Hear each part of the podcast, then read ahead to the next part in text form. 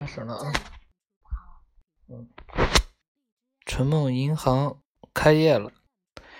梦梦球是存放梦的容器，好梦、噩梦都放进去，为人们提供了极大的便利。纯梦银行的第一位客人顾客是镇上的小学老师，这位老师。刚娶了太太，天天做好梦，因为戴着一副后镜片的眼镜，脸型很像蜻蜓，所以被大家称为蜻蜓老师。蜻蜓老师一直盼着早点有个孩子，这天终于做了一个有关。小宝宝的梦，于是他马上带着梦来到了纯梦银行。听说你可以续梦，我就来了。我最近没怎么做过噩梦，不过前几天一点儿印象都没有了。随后，墨太郎又和蜻蜓老师碰了碰脑门儿查看有关小宝宝的梦境。只见一个胖乎乎的小宝宝大声哭叫着：“宝宝在哭呢，让他别哭了吧。”这么想着，莫太郎让小宝宝香甜入睡了。他又和蜻蜓老师碰了碰脑门，把梦还给了蜻蜓老师。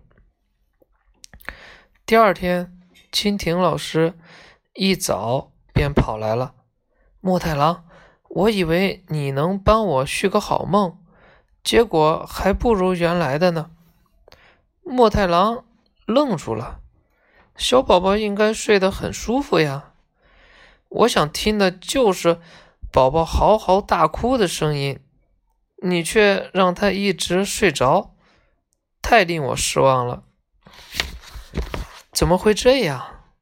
在乡下时，孩子一哭，人们总想拼命止住孩子的哭声，所以莫太郎一直认为没人喜欢孩子哭。可这位蜻蜓老师 有点不一样。莫太郎又跟蜻蜓老师碰了一下脑门儿，让梦里的小宝宝再次大哭起来。还给小宝宝的摇篮照添上了花边。第二天，蜻蜓老师十分高兴地来到了纯梦银行。昨晚的梦好极了，今天我又把梦带来了，请你给宝宝在天花板上挂个旋转玩具吧。莫太郎按照他说的做了，蜻蜓老师非常满意。他几乎告诉了身边的所有人，说纯梦银行是个很好玩的地方。纯梦银行的第二位顾客是在郊外开美容院的烫头大姐。小镇上的人头烫头都到这家美容院来，烫头大姐自己也总是。烫着一头漂亮的全发，烫头大姐把胳膊胳膊肘支在柜台上说：“我梦见了一位英俊的王子来接我了。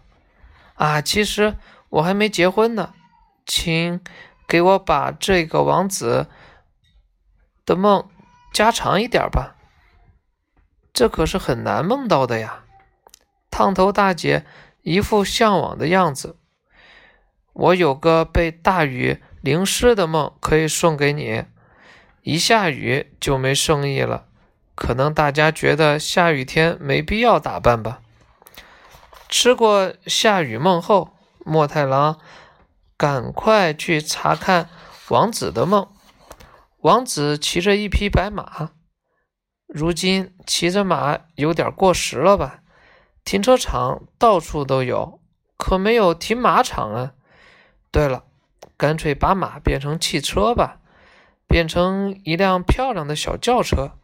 莫太郎想，没想到第二天，烫头大姐怒气冲冲的跑来了：“王子必须骑马呀！你怎么把马变成汽车了？而且还是自己开着车来的，太让人扫兴了！求求你了，赶快把马变回来吧！”莫太郎赶紧把汽车变成了马，并把马马鬃梳理的光滑油亮，还给王子腰间插着佩剑镶上了宝石。这回烫头大姐心满意足了，向店里的顾客宣传道：“纯梦银行真是个好地方。”第三位顾客。是花木店老板，几十年来，他一直精心地维护着小镇的花草树木，是位古板的手艺人，人们都管他叫老松头。嗯，镇里几乎没人不知道他，但没人知道他的真实姓名，甚至连他自己也时常想不起自己的名字。要去问派出所。这天，老松头兴奋地跑到春梦银行的柜台前，说：“我做了一个好梦，想要续梦。本想早点过来，但因为要带一个作为手续费的噩梦，所以才拖到现在。”莫太郎笑盈盈地迎接了他：“做了噩梦，马上拿来就好。”好梦随时可以续长，您每天都可以来。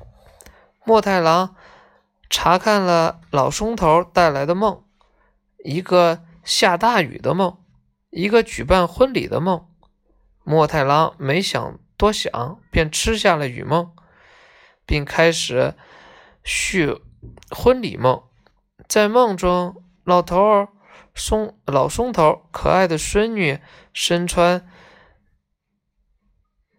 金线织花、锦缎的嫁衣，正要骑马出嫁，不能把马变成汽车，更不能变成新娘子开车。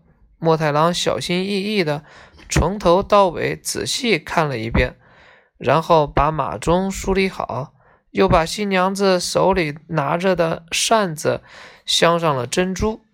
谁知老松头第二天大失所望地跑来了纯梦银行。莫太郎，你可不能把梦给搞错了呀！你把好梦吃掉了，而噩梦变得更糟了。莫太郎大吃一惊：“怎么会呢？